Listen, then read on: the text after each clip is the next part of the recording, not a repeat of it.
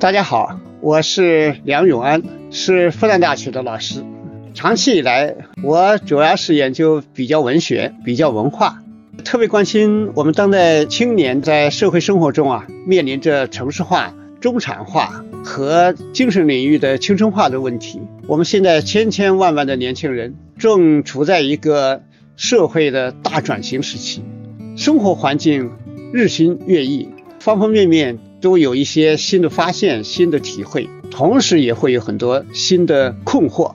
所以在这一档我和新世相光之来处共同出品的播客里，我想和大家一起聊一聊我对这些新问题的一些想法。希望通过这样的分享，给大家的生活带来新的一个思路。在这个过程中啊，我也和大家一起分享我自己感兴趣的一些书、一些电影，还有一些歌曲。在分享之后呢，也希望大家多多给我留言，我们也可以交流。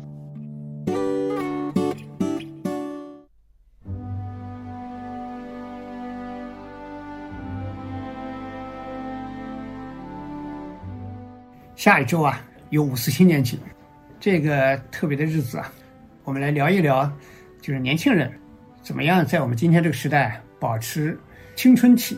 五四它是年轻人的节日，就一百零三年前的这一天，一九一九年的五月四号，给中国青年掀起了轰轰烈烈的五四爱国运动，同时呢，在文化上也开始掀起一股提倡新文化、新道德，反对旧文化、旧道德，有一种新的文明的劲风啊，在中国吹起来了。那么这里面呢，也是中国。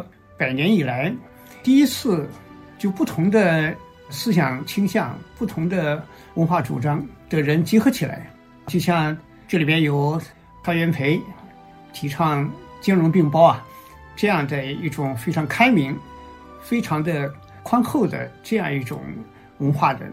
那么，同时还有像陈独秀啊、李大钊、鲁迅，像这样一大批，甚至还有前面像。梁启超等等这样的一些人，我们看当时的这些人的思想倾向，其实后面可以看出来是有很大的不同的。他们汇聚在一起呢，形成了一股时代的潮流。我们看里边的这些人呐，你看那个陈独秀呢，在当时他是一八七九年出生的，那么像鲁迅，他是一八八一年出生的，那么到五四的就一九一九年的时候，就三十八岁，那么陈独秀呢？正好四十岁，你像朱作人比鲁迅小四岁，李大钊呢是一八八九年的，在那个五四运动的时候啊三十岁，你像胡适是一八九一年的，二十八岁，你像郭沫若啊，当时是一八九二年的出生的，他当时才二十八岁，就是这样一些人，在这么一个蓬勃的运动里边啊汇聚在一起，形成了一个时代的潮流，给当时的。讲究科学与民主，德先生、赛先生等等，所以这个我们今天回头看，可能已经比较遥远。但对当时来说，我们看这个当时，包括远在四川的巴金呐，啊，你看他写《家春秋》里边的那些新青年，包括当时像长沙，在这种三湘大地啊，像毛泽东啊等等这一些人，更别说像上海啊等等，一大批青年人在新的这么一种追求里边。就哺育出来一种新的精神，就是五四精神。所以五四精神呢，它奠定了我们中国走向现代社会的一个巨大的一个思想的打开。你可以说它是一场轰轰烈烈的爱国的青年运动，但也可以说是一场启蒙，也是我们中国青年真正像青年，就有一股青年气质的那这样一种价值观的。一种起端，甚至是一种确立，那一个非常值得去回望的一个起点。那今天呢，我想在五四运动里边作为主将之一，我想讲讲就追随鲁迅的他的这么一个创作和思想发展。那么我们围绕就是看一看青年人如何去过出一个有青春的这样一个年轻的时代。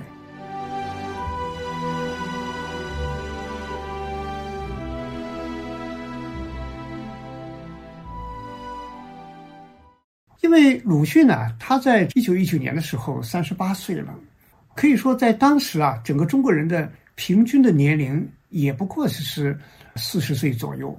其实，在那样的一个时间尺度里边，呃，那真正的是一个中年吧。但是呢，你看这么一个鲁迅，在当时爆发出来的那样一种狂飙突进的力量啊啊，那是在整个时代是形成了一个。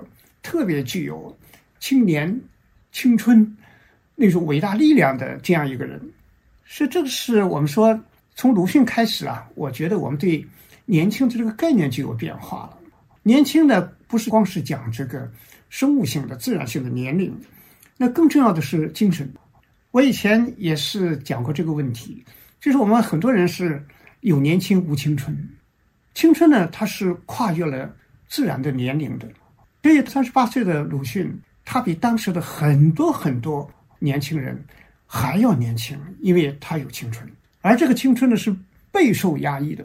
我们从他的经历上也可以看出来，他去日本留学，在二十五岁的年龄，然后回到受奉母亲的之命吧，然后呢结了婚，回到少城老家结了婚，后来又跑到日本去了。最后呢，在辛亥革命之后回到中国，回到中国呢，最后又应那个蔡元培的邀请去北京教育部、北洋政府的教育部做事。就这么一个人呢，其实我们可以看到，从青年后来成家，尽管他对成家实际上也就是名义上的，因为他一点都不爱他的那个被母亲安排的婚姻那个妻子朱安，但是呢，他尽管不爱他，但是呢。他照顾他，所以在北京，最后两个弟弟跟他一起生活，妈妈也接过来，所以精神深处是充满了一种孤独感的。按理说，他的这个职位啊，在教育部做一个检视，我们现在考证下来，很多人都写过这个，就是他那个检视地位不低的，就相当于我们今天的国家部委的一个副司长。如果庸俗一点看的话，已经很满意了。你看工资不少啊，都是两百五六十大洋啊。一个工人一个月才挣十几块大洋，那还是高收入的。那一般的只能收入个那十块左右，所以生活是非常好。但是他那么苦闷，天天在自己的那个小院里，然后呢抽古碑，啊，窗外有棵枣树，另外啊还是一棵枣树，就这里面写出这种寂寞。所以这个在鲁迅来说啊，就是在他的心灵深处，其实他还是一个始终有一种自由的呼唤的。他在这个整个人生里边，一直没有放下一个东西，就是一个青年的心。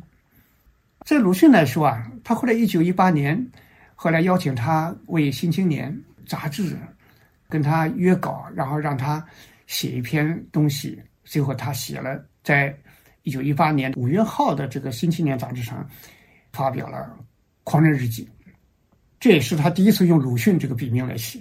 所以，那个陈独秀看了这个小说之后啊，稿子之后，他跟鲁迅的弟弟朱作人说啊：“这个说这个鲁迅兄做的小说，我实在五体投地的佩服。”他说：“这个真是一个非常有生气啊写的。”所以这个时候呢，这个鲁迅在这么一个小说里边，他爆发出来的那种力量，这个呢，跟他自己在生命过程中怀着一颗青春的心。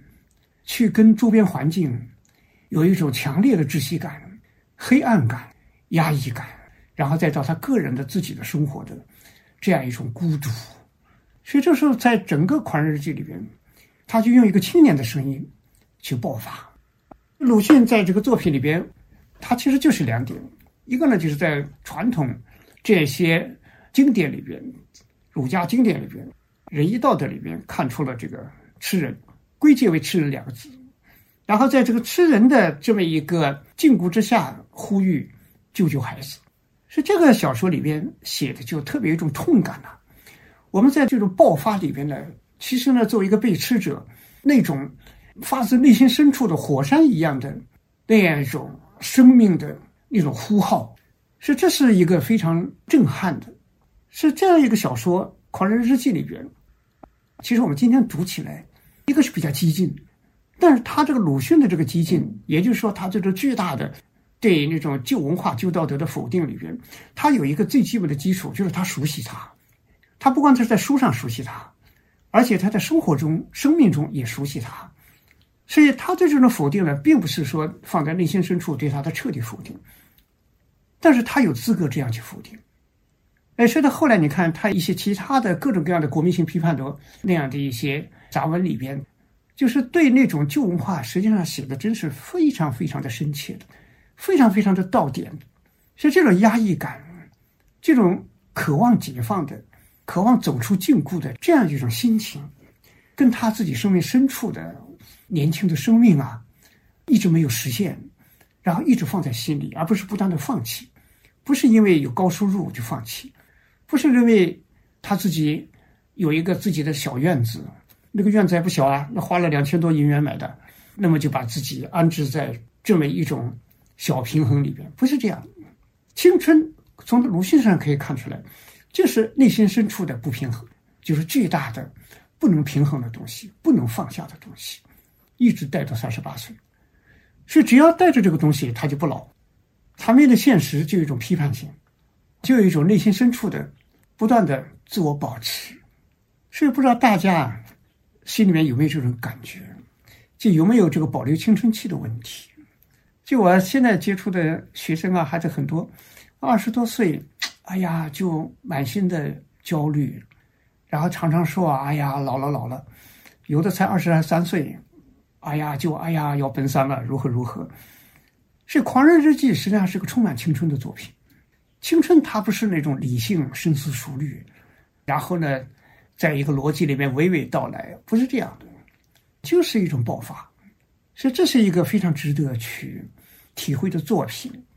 但是我可以说，就是《狂人日记》呢，写起来是容易的，生命过程是痛苦的，就是把它啊一览无余的倾泻出去，然后呢，用一种巨大的否定、巨大的批判去写，很顺畅啊。所以这个呢，从当时的接受角度看，就是辛亥革命之后，整个中国北洋政府统治之下，凋敝的乡村，那种沉闷的那么一种政治气氛，整个社会经历了起起伏伏，没有什么起色，所以这种压抑感是普遍的。所以鲁迅呢是把它爆发出来了。其实我们说，比如说呢，美国小说，一九二一年出版的。费斯杰拉德写的《人间天堂》，就为什么帕金斯这么一个编辑看了这个小说，尽管写的，啊，叙事上很简单，编辑部的编辑们一看一致决定了退稿，但是呢，帕金斯他看出来里面一个东西，就这里面写出了一种这一代人的心声，写出了一种新的声音，所以《狂人日记》里边呢，非常宝贵的，就是尽管三十八岁的鲁迅。但是写出了十八岁的心情，写出了十八岁的情绪，这个就很容易被接受。但是如果鲁迅就停在《狂人日记》这个阶段，变成个愤青，绝对没有他后面的文化影响力。因为这里面有个基本点，就是批判的对象是外部的，是那个旧传统、旧道德、旧文化、旧的那种仁义道德那种吃人的东西。所以这样的外向的批判，尽管它有制度性的。也有体系性的这样一种对立性、否定性，但是呢，它不能解决一个，就是我们说这个世界的复杂性就在这里，就是批判一个东西容易，批判别的东西容易，反思这是最难的。所以在欧洲，他的启蒙运动之前，你像帕斯卡尔这种法国思想家，他有个名言：“人是一颗会思想的芦苇。”在这个之后，哎，十八世纪的康德哲学里边。他觉得人最难最难就是拥有自己的理性，拥有自己的判断，啊，他就看到当时的很多人有一种第二天性，就是把自己的思想、把自己的价值判断都交给别人去完成，自己就跟随就行了。那么鲁迅呢？我们看他一九一八年写了《狂人日记》，他一九二一年一月发表了《故乡》，这个是一个特别特别重要的作品，因为。他到了一个什么点呢？就是国民性批判。什么叫国民性？就是一个国家、一个民族普遍的，一个在他的精神意识、心理世界内在的这样的一种思维里边的问题。那这个时候呢，就把这个一个对仁义道德、吃人这么一个批判，转化到每个人的精神内部的问题上来了，这个就不容易了。所以鲁迅的故乡里面，这是一九二一年一月发表的，它里面写的最核心的就是那个闰土。鲁迅回家乡，当然小说里面那个我回家乡，哎呀，看到闰土来了。这个闰土的曾祖父家里跟这个鲁迅的自己的曾祖父那一代就开始深度交往了，因为鲁迅家里啊，周家。他本名周树人，就是周家在绍兴，就那一带里面还是个大户人家，当初是个大户人家，那个水田啊就有几十亩的，所以每年到忙起来的时候就要找帮工了。而这个闰土的曾祖父那一代开始，到农忙季节，那么就会来周家帮工，很熟悉的。所以鲁迅小时候跟这个闰土玩，所以他看到这个不到三十岁的闰土。哎，他回鲁迅，就是里边这个“我回故乡，闰土又来”，他脑子里非常高兴啊！你看，故乡里面写说，我的脑里忽然闪出一幅神异的图画来：深蓝的天空中挂着一轮金黄的圆月，下面是海边的沙地，都种着一望无际的碧绿的西瓜，其间有一个十一二岁的少年，项戴银圈。手捏一柄钢叉，向着一匹茶，尽力的刺去，那茶却将身一扭，反而从他的胯下逃走了。所以，就是里边这个小说里面的我，其实就是鲁迅说：“我这是很兴奋呐，就看到闰土来了。说但不知道怎么说才好，只是说啊，闰土哥，你来了。说我接着便有许多话，想要连珠一般涌出。”脚鸡啊，跳鱼啊，贝壳啊，茶啊，但又觉得被什么挡着似的，单在脑里面回旋，吐不出口外去。哎，这时候你看这个闰土，他站住了，脸上现出欢喜和凄凉的神情，动着嘴唇儿，却没有作声。他的态度终于恭敬起来了，分明的叫道：“老爷，你看，你看，少年闰土。”和少年鲁迅在一起，没什么阶级的意识，没什么身份的意识，天然无邪啊，欢快的不得了，那么有灵气，脖子上挂个银圈金黄色的大圆月下对着那个茶，多么的活泼啊！但是此刻头发上有有一点斑白，看到少年的玩伴的时候，其实心里是亲切的，这个亲切呢，这个时候就不能释放出来了，欢喜而苍凉的神情。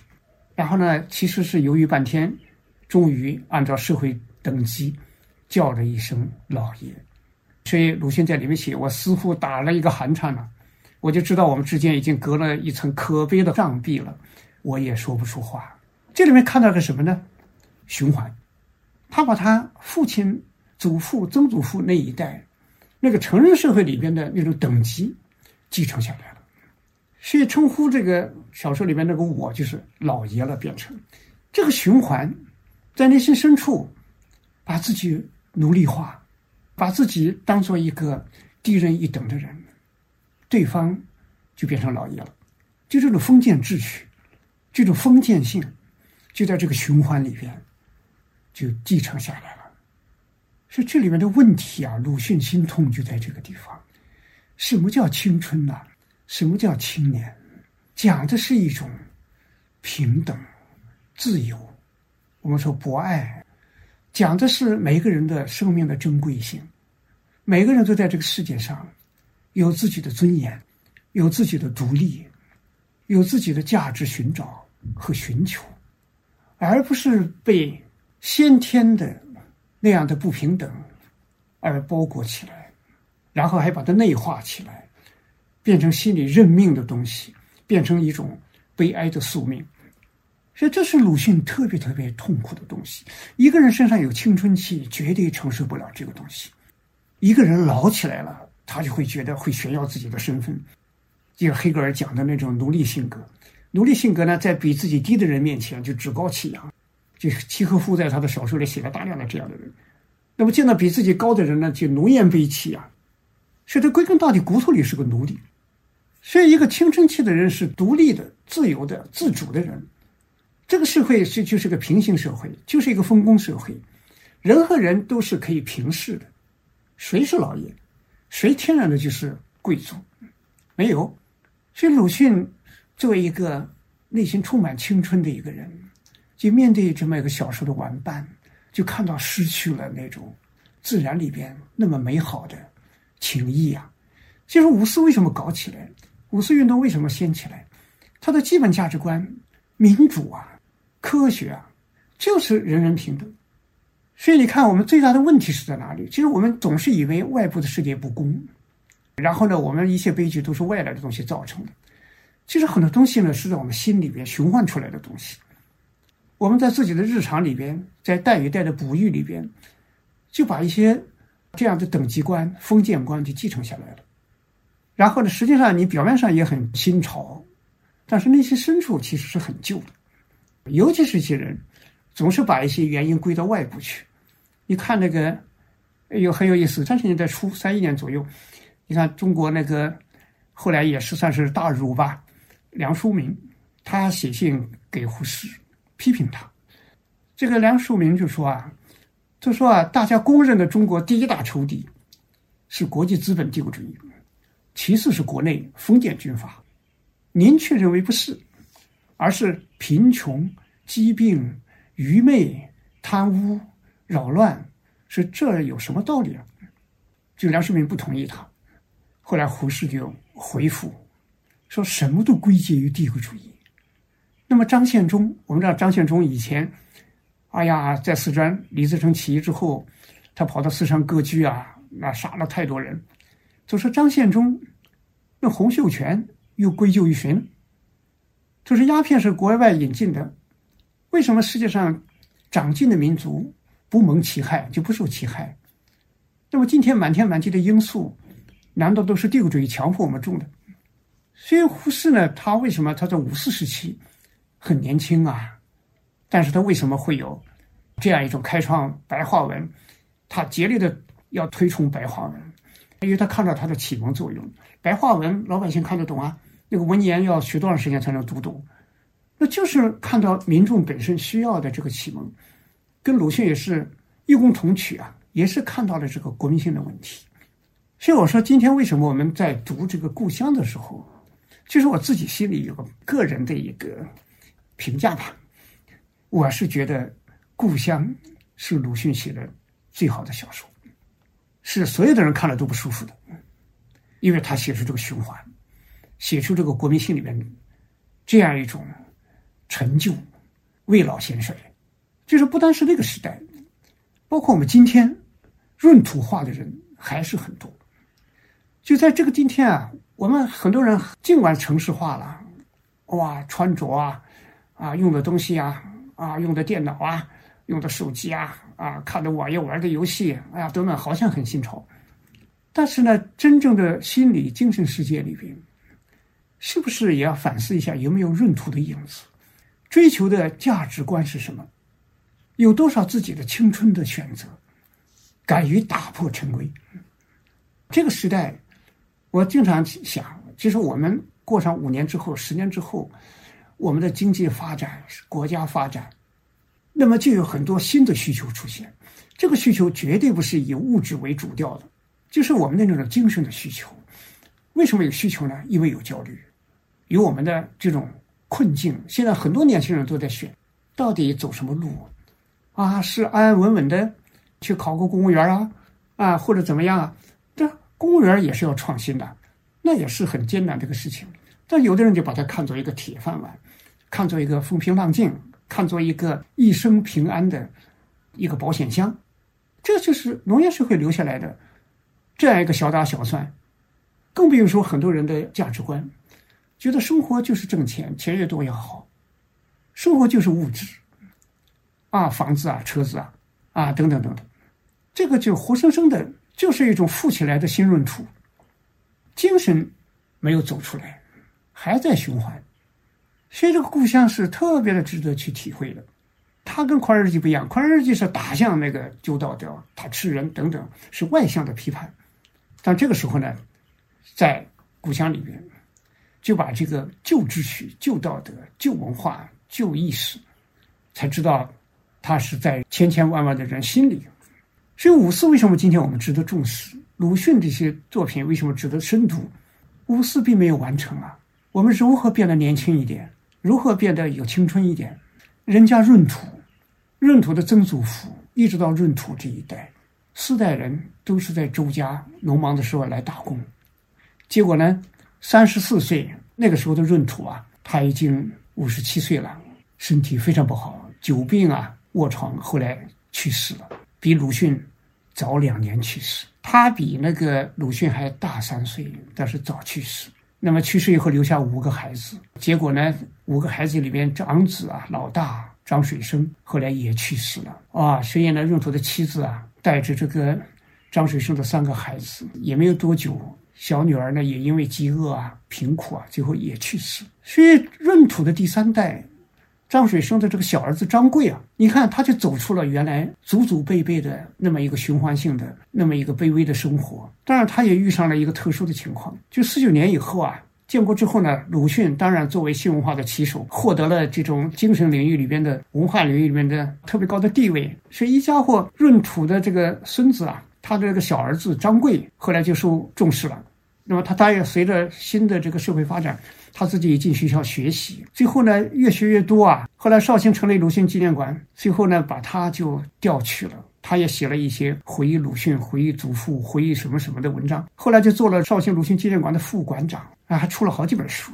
所以说啊，命运是可以改变的，但是命运的改变有各种原因吧，各种环境。哎，所以你看后来这个张贵，他担任副馆长。后来有一次呢，认识了鲁迅的这个儿子朱海英，两个人后来变成特别特别知心的朋友啊。对，所以张贵后来变成了个文化人，然后他自己的子女呢，也都是就跟原来的祖祖辈辈也就不一样了。女儿后来做了啊学校里边的一个老师，后来当教导主任，儿子去做证券公司的经理去了，都是有很好的知识含量。所以到了闰土这个后面，他的孙辈开始发生这么大的变化。其实我们说，在一个循环的道路里边，人是特别苍老的，这是鲁迅写出来的啊。不管你多有钱或者怎么样，其实你还是很苍老，你还是闰土那样。你表面可能样子看着精神焕发，内心深处呢，就像那个闰土当年三十岁不到，头发上已经有一点斑白了。那头发的斑白不要紧，心灵的斑白啊，我想可能有的人二十岁就斑白了，就认定这个世界只有一个逻辑了，就是挣钱。其他啥也没有了，所以这就是鲁迅故乡。我们今天读起来特别有力度的啊，进入了一个对国民性的这么一个观察，就是把循环啊写得很沉重啊，非常非常的痛惜。生命就在循环里边，一代一代的沉默。所以今天我们的青年看鲁迅的时候，纪念五四的时候，我觉得故乡是特别值得去细细的读一读，体会一下。那么就是二一年呢，对鲁迅来说还是很重要的，就是他这一年的十二月。啊这一月份他发表了这个《故乡》，那么十二月呢，年尾呢发表了《阿 Q 正传》。《阿 Q 正传》呢，我觉得也是一个国民性批判里边特别有力量的一个作品。就是这个阿 Q 啊，这个人是个乡村的这么一个流氓无产者，但是他其实很多人看了以后心里也觉得有点刺痛，觉得自己好像隐隐约约也被讽刺了。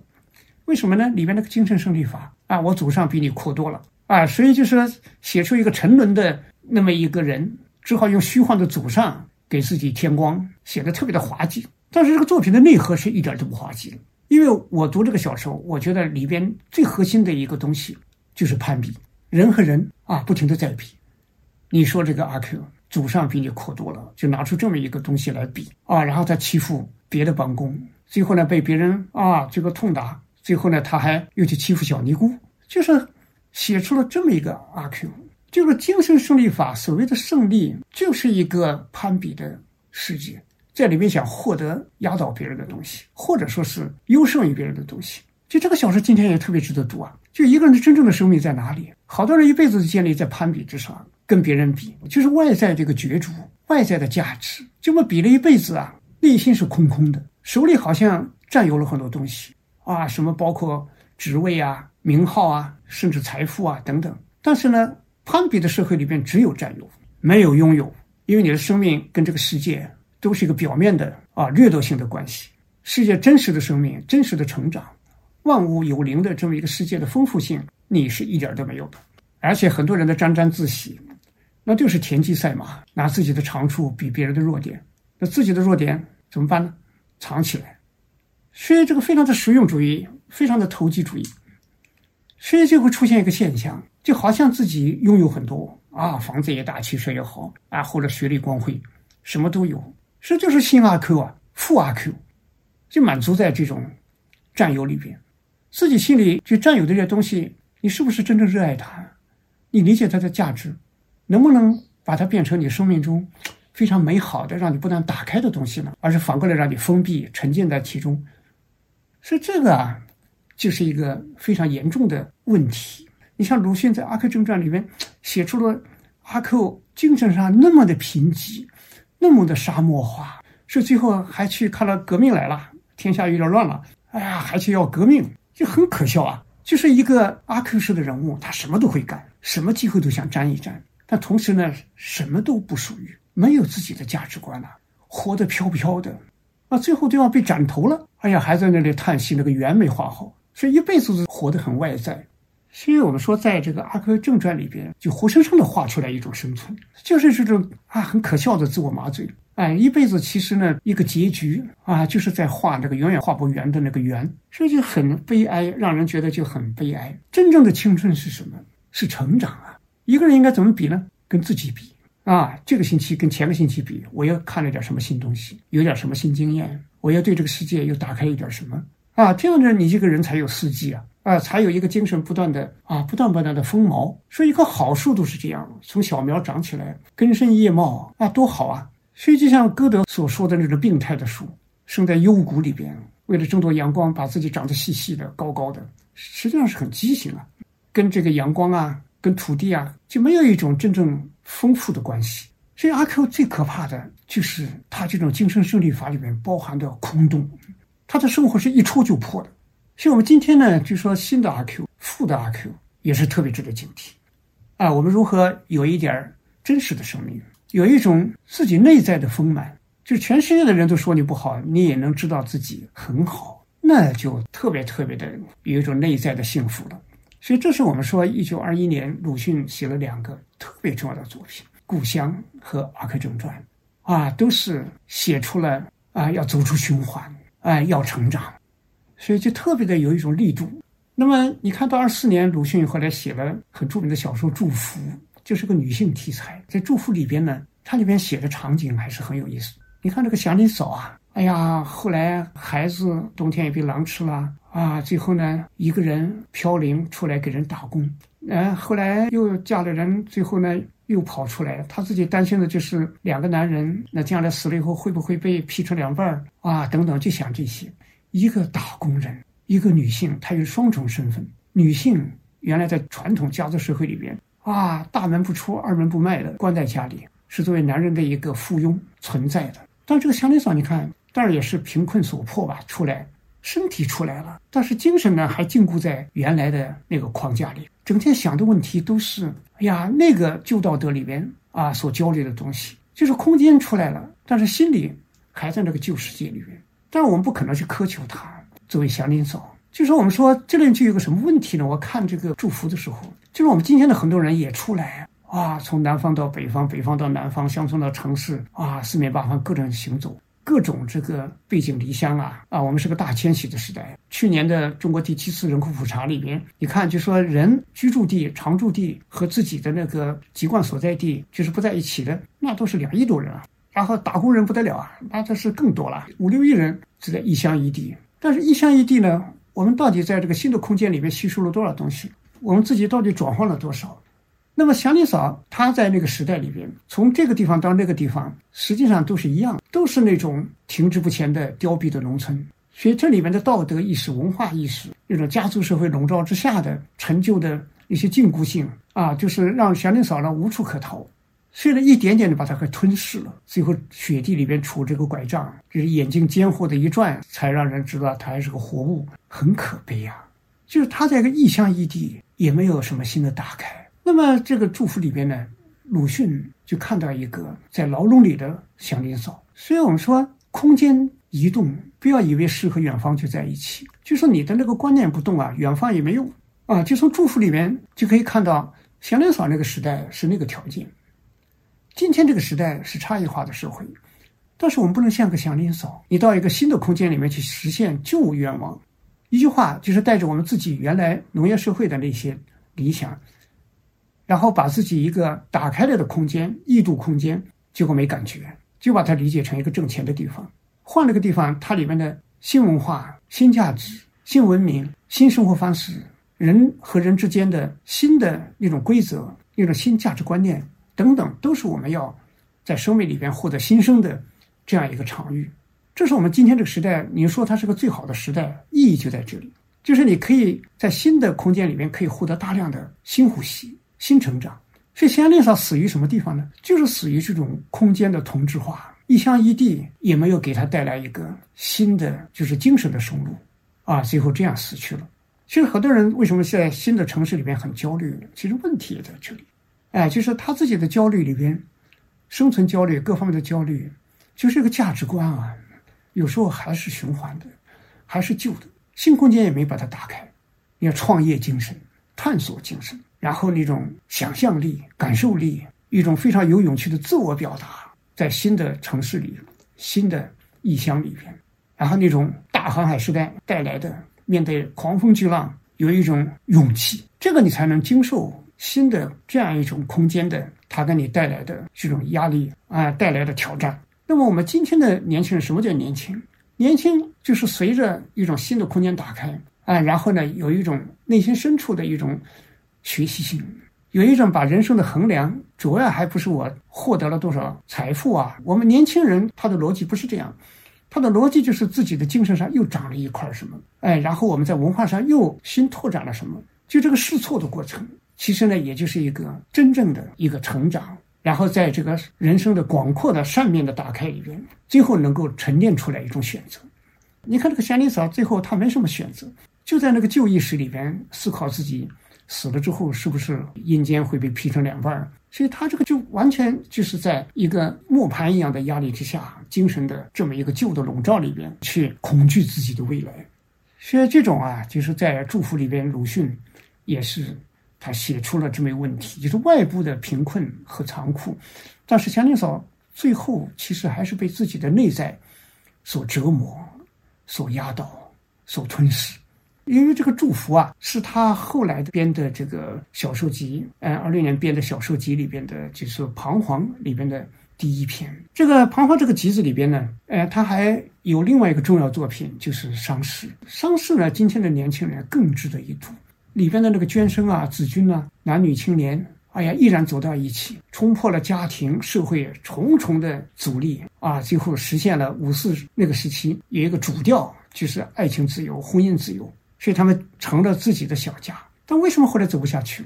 这个问题在哪里？你看他们结婚之后，这个娟生还是去那个衙门去上班，子君呢就像传统妇女在家里干家务。他们原来追求的是一种新生活。但是这种生活，你看娟生上班，上班的时候，因为他自己的这种新潮，结果受打压，主编对他的那种嫉妒和歧视，然后啊，上司对他的那种有意的排斥啊，最后呢，他的日子越来越艰难，越来越艰难。那么子君在小院里边，然后跟几个邻居一起生活，哪家的小鸡又怎么样，哪家的怎么样，就在这种小日子琐细里边被控制，然后跟人家去争论呐、争吵啊、各种埋怨呐、啊、各种牢骚啊等等，哎。就在这么一个生活里边，逐渐的人变得越来越微小啊！就前面那种青春的追求，那种决绝的勇气，到这个地方呢就分解掉了。但是后来娟生呢，因为眼看就要失业了，那么好像是个绝路。其实到这个份上，应该说两个人就应该意识到一个问题：他们必须转换生活。你说这个捐生和子君，当时二四年、二五年那个时候的北平。其实呢，已经你比如说社会上各种学校啊，包括一些职业学校，哎呀，然后还有各种各样的那种新型的商业行业，各种各样的东西，捐生和子君都可以自己两个人一起再创业，哪怕就是跟苦力在一起，那么也是一种踏踏实实的生活。但是为什么一定就是被封锁在传统模式里边啊？男的去上班拿份薪水，女的在家里做一个家庭妇女等等，这个跟他们原来所要反对的东西，那又有什么区别呢？所以他们这样肯定是走不通的，既要去对抗这个社会，实际上过的又是这个社会啊，它的一个常规，这不是自我矛盾吗？所以在这个过程里边呢，两个人路只走了一半，打开了一个好头，后面却是头破血流，然后互相埋怨。这里面啊，我们说啊，鲁迅写出了个最难的东西，就是一个人他在内心深处潜意识里边啊被传递的东西，他自己是不察觉的。就这两个人最后认定的生活模式还是旧的。这个捐生他不会是脱下长衫啊，粗衣粗褂，卷起袖子去谋生啊，不能在那个衙门里面去。干活就好像没办法了。这个子君呢，也不能去投身职业妇女的劳动。我们在西方小说里面，近代以来的小说特别大的一个特点就是这样，就是很多女性遇到的困境，呃，包括日本小说，像那个戏谑等等，大量写这个问题。这里边呢，女性把自己不出去工作作为一个地位的象征，作为一个幸福的象征。啊，如果女性也要被出去工作，就觉得好像跟劳苦的下层人民混到一起了。所以子君，你看她也是啊，尽管生活艰难啊，还是守在家里。所以这个旧的思维模式，这样一个生活观，其实到你最困难的时候，就显示出他的那种沉重性了。所以这个里面，你看这对年轻人，他在观念层次，他是勇往直前。两个人，你看这个子君，我是我自己的，那他对着他的家人，对他的压力能这么说，这是什么呢？这是观念。但是你真正建立起自己的家庭之后，你面临这个社会重重压力，你需要思想了。思想就是对现实的自己的生存和社会的这种文化、它的政治啊、它的现有的这种种种生活方式的认识，知道自己为什么会受到排斥，然后呢，看到自己的价值。看到自己属于未来的这些东西，然后自己到底该走什么路，做什么事情，然后去建立起自己的生活。这个时候需要看什么呢？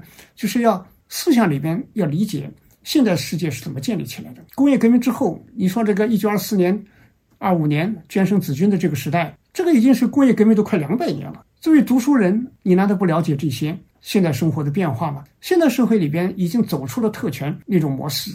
什么僧侣啊、贵族啊，那通通靠边站。然后工商业啊，还有各种文化创造，是大学啊、书店啊，啊，甚甚至法国大革命时期、启蒙时代的那些咖啡馆啊等等，一系列的那种新的生活细节。这个时候，在变化中，我们看到自己处在历史的哪一个点上，在哪个阶段上，我们可以做什么事情，而不是没有思想，没有思想就孤立无援。一个有思想的人，他肯定是站在巨人的肩膀上，站在时代的高峰，然后做哪怕艰苦。哪怕就是做最艰苦的粗活，他心里也是明白的，他才能去选择这个。所以你看，这个捐生子君，他们还维持在旧的那么一个生活的方式里边、格局里边，同时也想做新文化、有新文化的青年，这个就是自我矛盾太厉害了啊！所以我们今天这个不是个个别问题，很多人在观念上，哎呀，我追求新生活，我要自由，我要独立，哎，我要创业，我要什么？骨头里边不是这个啊，骨头里边。还是一个左看右看啊，还是一个要有那种过去传统的啊，大家都认可的那种体面生活哎呀，都要去建设一个所谓的大家都羡慕的那一个什么东西。所以在商事里边，什么叫商啊？实际上这个商里边是有充满了叹息的。这个年轻人不是活不下去，不是走不下去，而是什么呢？没思想，那个观念只能推动人走一步，不可能推动人走两步三步。当然，那个时代的年轻人积累也不够吧，所以我们今天的人，就是古希腊哲学里面特别强调这一点：认识你自己。哲学上说啊，就是被认识的生活才是值得过的。什么叫认识呢？什么叫明白你自己呢？就是思想。所以，捐生子君这两个人，在丧事里边的这种悲剧，最后子君被迫回到自己的娘家，受尽冷眼，很快要死掉了。捐生呢，也在无穷的痛悔里边。说这个伤啊。我们说新的捐生、新的子君也是很多很多的啊，就是创造新生活、走在历史的未来里边的人，这样的我当然也有很多，我也见过，确实很佩服。尤其是现在的一些女生啊，我真的是很佩服。海外留学或者说是有很好的学习，然后呢去创业，有些事情是很难的。我看他们真的很辛苦，不管是在上海啊、在北京啊、在成都啊啊等等，你看到很多。哎呀，承受着巨大的压力，组织啊自己的一个创意，一个创意，最后把它变成一个生活，啊，充满了难呐，非常非常的艰辛。但是呢，在坚持，这就是不是知识改变命运，而是知识在推动命运。然后真正的命运是什么改变的呢？是思想，思想是真正的改变命运了啊！因为你是自明的，是理解自己生活的，所以你能够不怕别人的任何的形形色色的那种议论，啊，有自己坚定的方向。这个正好是捐生子君所缺乏的，所以我们今天呢，其实也有这个普遍的也有这个问题。所以，如何在阅读、如何在实践中去建立起自己的对生活的判断，有自己坚强的内部的精神支撑，有自己思想的一个赋予活力的对于生活的打开，我觉得这是最关键的。所以，我觉得鲁迅的这些作品呢，在我们青年节的时候，还是非常值得一读的。在鲁迅身上，三十八岁写快乐日记。一个人呐，不管年龄多大，最重要的是有青春精神，这是我们纪念五四最重要的一个核心点。鲁迅，你看他写的这些作品，包括其他的，哎呀，风波啊啊等等，这些里边，他最大的一个特点就是他敢于投身到他所在的那个时代最尖锐的问题里边去，不回避啊，去打开。所以他的生活总是往前走的，不是往后退。后退是有惯性的。一个人在年轻的时候，面临自己热爱的一个生活、一种向往、一个选择面前，因为畏惧困难而后退，这个后退肯定会形成你的惯性。一个人就是个特点，后退一次，后面次次后退。所以青春呢，来之不易。他并不因为年轻就自然拥有青春，在这个年轻的时代，可能对某些人来说是衰老最快的时代。他一生中衰老的最急速的，就是在这个年轻的时候，那个青春期有时候瞬间就没有了。所以在丧事里边，他让我们深切的去惊醒啊！光有观念是不行的，必须有思想。思想不是一次完成，它是让你一生都处在疑问中，不停的去追寻的。追寻中的人就是有青春的人。是为什么我们描绘青年人的时候，常常用一个话叫“在路上”。在路上，这才是最关键的。一个人有思想，才有追寻；因为有思想，才有疑问，才有反思，才有批判。啊，才有和那种约定俗成的东西的距离，那才会在路上。所以纪念五四就是让我们思想在路上，然后因为思想在路上，我们才拥有青春，而且不是年轻的时候才拥有，而是一生拥有青春。所以我记得在这个时候啊，还是挺怀念梁启超。哎，梁启超一九零零年写的这个《少年中国书》，这个是收入我们以前的课本的。他开头的时候就说：“啊，我中国其国老大一乎？就是我中国真的是老了吗？”梁启超曰：“呃，是何言？是何言？就怎么能说这样的话？说吾心目中有一少年中国在。哎呀，我是特别喜欢这句话。少年中国由什么人构成呢？少年人。少年中国不是空的，有少年人才有少年中国。所以少年人、少年中国和青春它是一样的、一致的。这是一九零零年啊。”一百二十二年前，梁启超的他的这种向往，也是我们今天所有年轻人的向往。所以，我想今天就跟大家分享到这里，我们一起下周去共度五四青年节。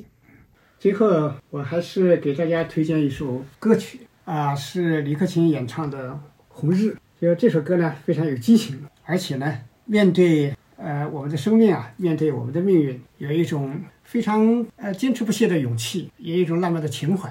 所以他这里说啊，说命运就算颠沛流离，命运就算曲折离奇，命运就算恐吓着你，做人没趣味儿，别流泪，心酸啊，更不应舍弃啊。所以这里边呢，哎，就我们接受了生活里边像五四青年一样各种艰难，哎，但是呢，我们还是向前。